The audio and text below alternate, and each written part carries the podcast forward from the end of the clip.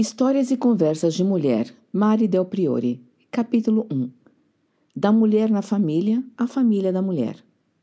Mulheres, Casamentos e Famílias. Casamento hoje em dia? Até que a vida o separe, responde o psicanalista. As estatísticas não o deixam mentir.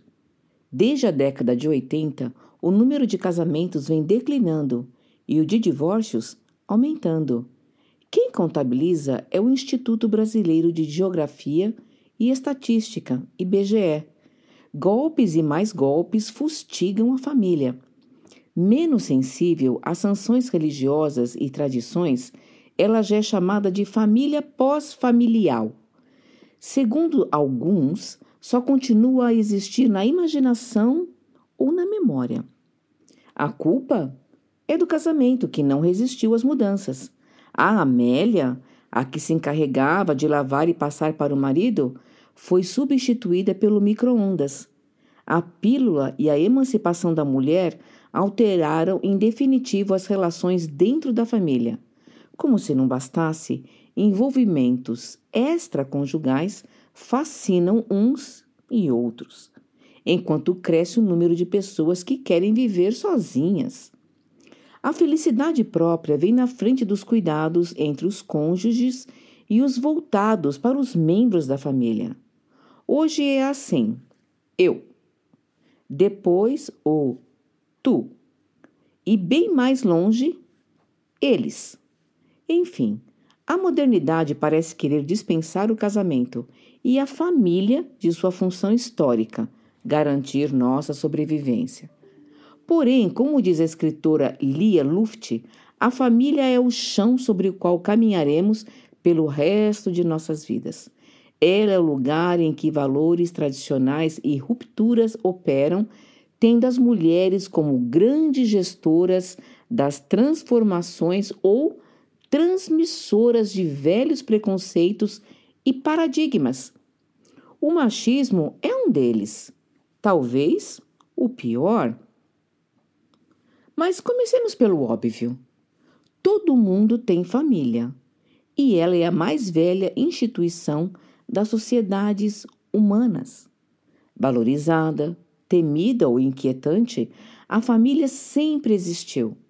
No Ocidente cristão, ela sobreviveu ao controle da Igreja Católica, que a queria encerrada na imagem da Sagrada Família. Sobreviveu também aos anarquistas que em maio de 1968 decretaram sua morte. Hoje, a família pode ser monoparental ou recomposta, constituída por casais mistos, casados, não casados, homossexuais, feitas de filhos de vários leitos, adotados e fabricados, filhos cuja parentela biológica não corresponde nem remotamente à parentela doméstica. A Constituição de 1988 a resumiu. É a união estável entre homem e mulher ou qualquer dos pais e seus descendentes. Ao examinar a história do Brasil, vemos que, ao longe da ideia de uma família ideal, sempre convivemos com a pluralidade. Vivemos em famílias isso porque em nossa terra diferentes tipos de família se constituíram entre o século XVI e meados do século XIX. Apesar das variadas condições que modelaram nossos antepassados, conservamos deles permanências que hoje consideraríamos extremamente modernas. A mais curiosa delas é o fato de que as pessoas viviam em grupos estáveis, porém em grupos nos quais se admitia também a chegada de um novo companheiro ou companheira, e com eles, em muitos casos, de filhos de outras uniões. Laços e nós. No seio da família, um nó, o casamento. No passado, ele foi o grande divisor entre a casa e a rua, os que casavam perante a igreja e os que viviam amaziados, ou entre esposas e as outras. o colonizador europeu trouxe para o Novo Mundo uma maneira particular de organizar a família. Esse modelo, constituído por pai e mãe casados perante a Igreja, correspondia aos ideais definidos pela Igreja Católica no Concílio de Trento em 1545. Ele serviu como instrumento na luta contra a reforma protestante e em favor da difusão do catolicismo no Novo Mundo. Apenas dentro desse tipo de família, a sacramentada pelo matrimônio, seria possível educar os filhos segundo os preceitos cristãos, movimentando uma correia de transmissão pela qual passariam de geração em geração as normas e os valores da Igreja Católica.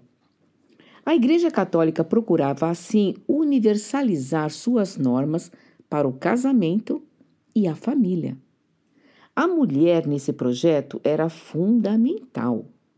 Cabia-lhe ensinar aos filhos a educação do espírito, rezar, pronunciar o nome santo de Deus, confessar-se com regularidade, participar de missas e festas religiosas. Desde a chegada dos portugueses à costa brasileira, a instalação das plantações de cana-de-açúcar e a importação de milhões de escravos africanos para trabalhar nos engenhos que se espalharam pelo litoral, a mulher no papel de companheira, mãe ou filha se destacou. No início, não se tratava exatamente da mulher branca. Caramuru, na Bahia, unido a Paraguaçu e João Ramalho, fundador de Santo André da Borda do Campo, casado com MBC ou Bartira, deram o exemplo. A escassez de europeias e a presença de indígenas favoreceram a miscigenação e os concubinatos. Padre Manuel Nóbrega chegou a pedir que enviassem de Portugal órfãos e prostitutas para povoar a nova terra.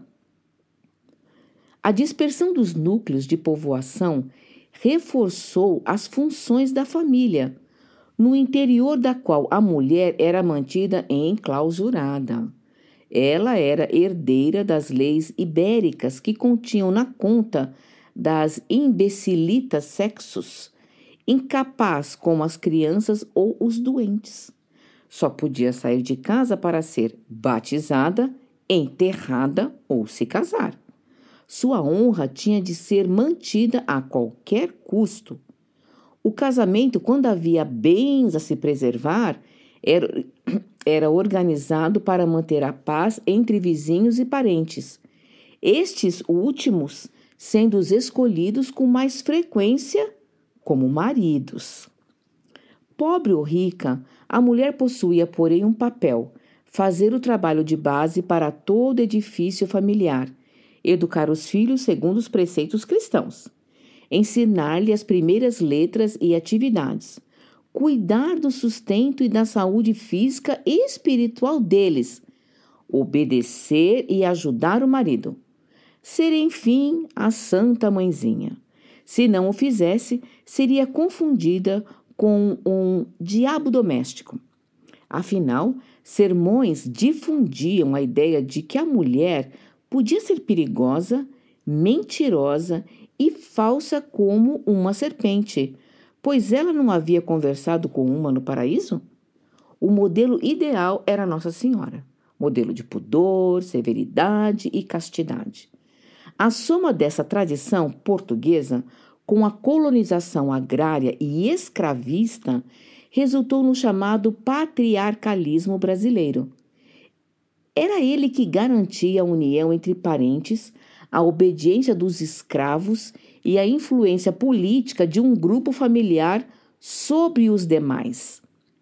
Tratava-se de uma grande família reunida em torno de um chefe, pai e senhor forte e temido, que impunha sua lei e ordem nos domínios que lhe pertenciam. Sobre essa lei, a mulher tinha que se curvar. Instalada geralmente em engenhos, plantações ou fazendas, grandes famílias se concentraram na área rural até o século XVIII. O chefe cuidava dos negócios e possuía absoluta autoridade sobre a esposa, filhos, escravos, empregados e agregados.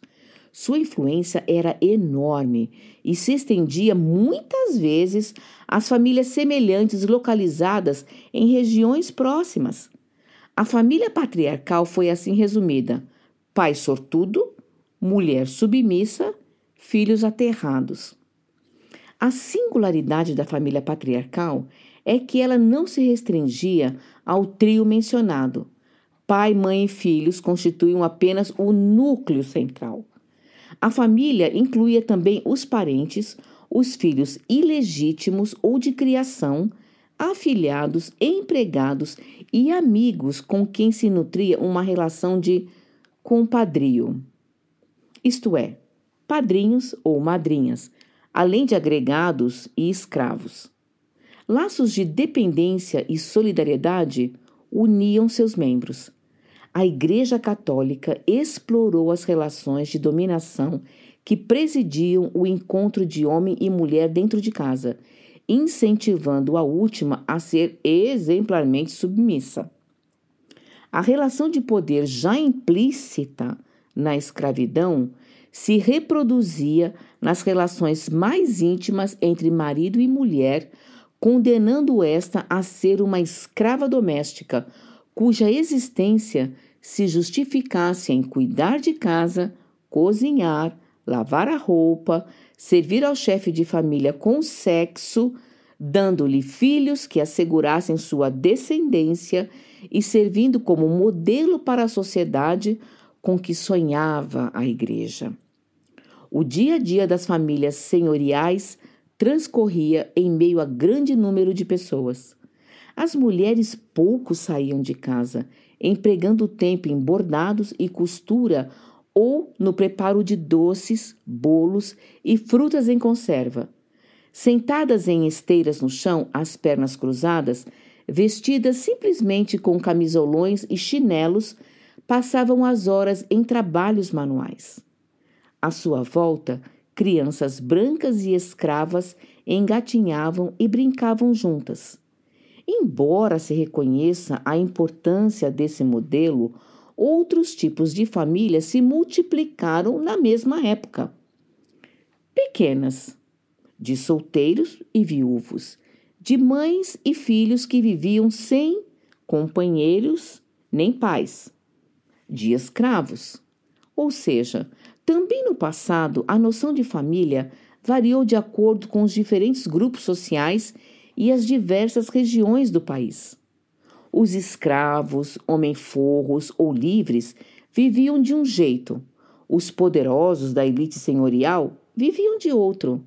Igual mesmo, só o hábito de integrarem muitas vezes amigos e parentes à família os agregados. Uniões à moda da terra. Entre a maior parte da população, a mulher raramente possuía dote ou condições para se casar.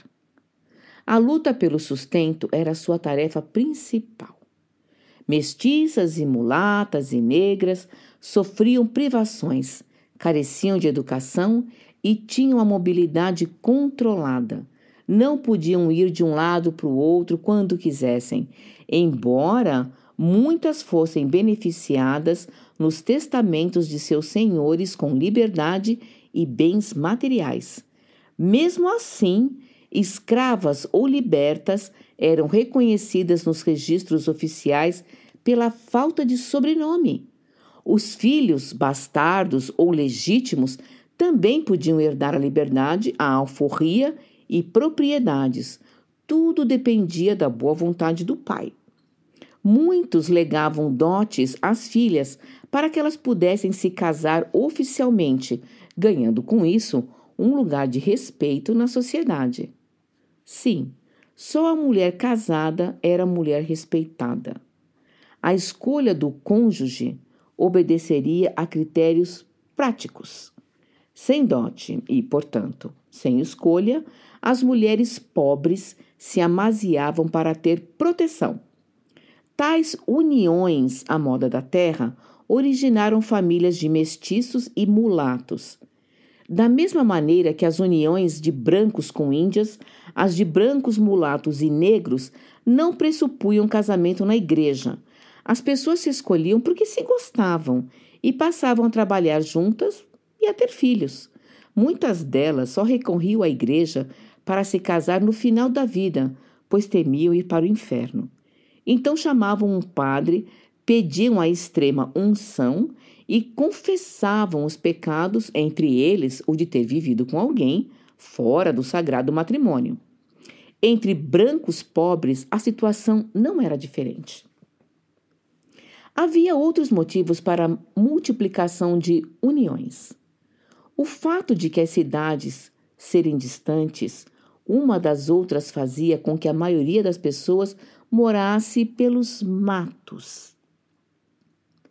As que viviam longe das igrejas sentiam dificuldade em cumprir os preceitos da religião. Vinham às cidades no dia da festa do padroeiro para assistir à quermesse e rezar na procissão, mas casar na igreja era raro. Na maioria, homens e mulheres viviam amigados antes de se casar. Viver junto antes do casamento equivalia, na linguagem da época, aos chamados desponsórios de futuro, isto é, uma união tendo em mente um futuro casamento. Viver em uma família em que faltava a bênção do padre, porém, não significava em absoluto viver na precariedade. As uniões podiam ser e eram muito estáveis. Havia consenso entre os companheiros, bem como divisão de papéis e partilha de tarefas. Precária, na verdade, era a situação material dessas famílias. Muitos homens tinham que abandonar as mulheres para ganhar a vida em outras localidades. A estima, o respeito e a solidariedade, no entanto, eram características encontradas tanto em um tipo de família quanto no outro, assim como as tensas ou a violência presentes em ambas também. Para alguns homens, sobretudo, os moradores de áreas rurais, engravidar a companheira era importante, uma vez que permitia avaliar se ela lhe daria muitos filhos ou não. Como a maioria vivia nas roças, os filhos ajudavam na lavoura, pois os pais não tinham condições de comprar escravos. Os filhos eram a riqueza do pobre. Se eventualmente não se importavam com a virgindade, os homens prezavam bastante a fidelidade da companheira. Quando se sentiam traídos, era comum ameaçarem e espancarem a mulher. No entanto, elas davam o troco. Abandonadas, não hesitavam em tentar envenená-los ou pedir ajuda a irmãos ou parentes para que lhe aplicassem uma boa surra. A inexistência de anticoncepcionais eficientes acabava por dar lugar a muitos filhos. Nem todos sobreviviam, já que as condições de vida eram duras e a falta de higiene e as doenças matavam muitas crianças antes do primeiro ano de vida. Os inúmeros bastardos, por sua vez, eram absorvidos pela sociedade, muitos substituíram o trabalho escravo nas pequenas propriedades de exploração familiar. Outros, deixados na companhia da mãe, serviam-lhe de arrimo. Estes começavam a trabalhar desde cedo, entre cinco e sete anos. Eram mais um braço para ajudar no sustento da família.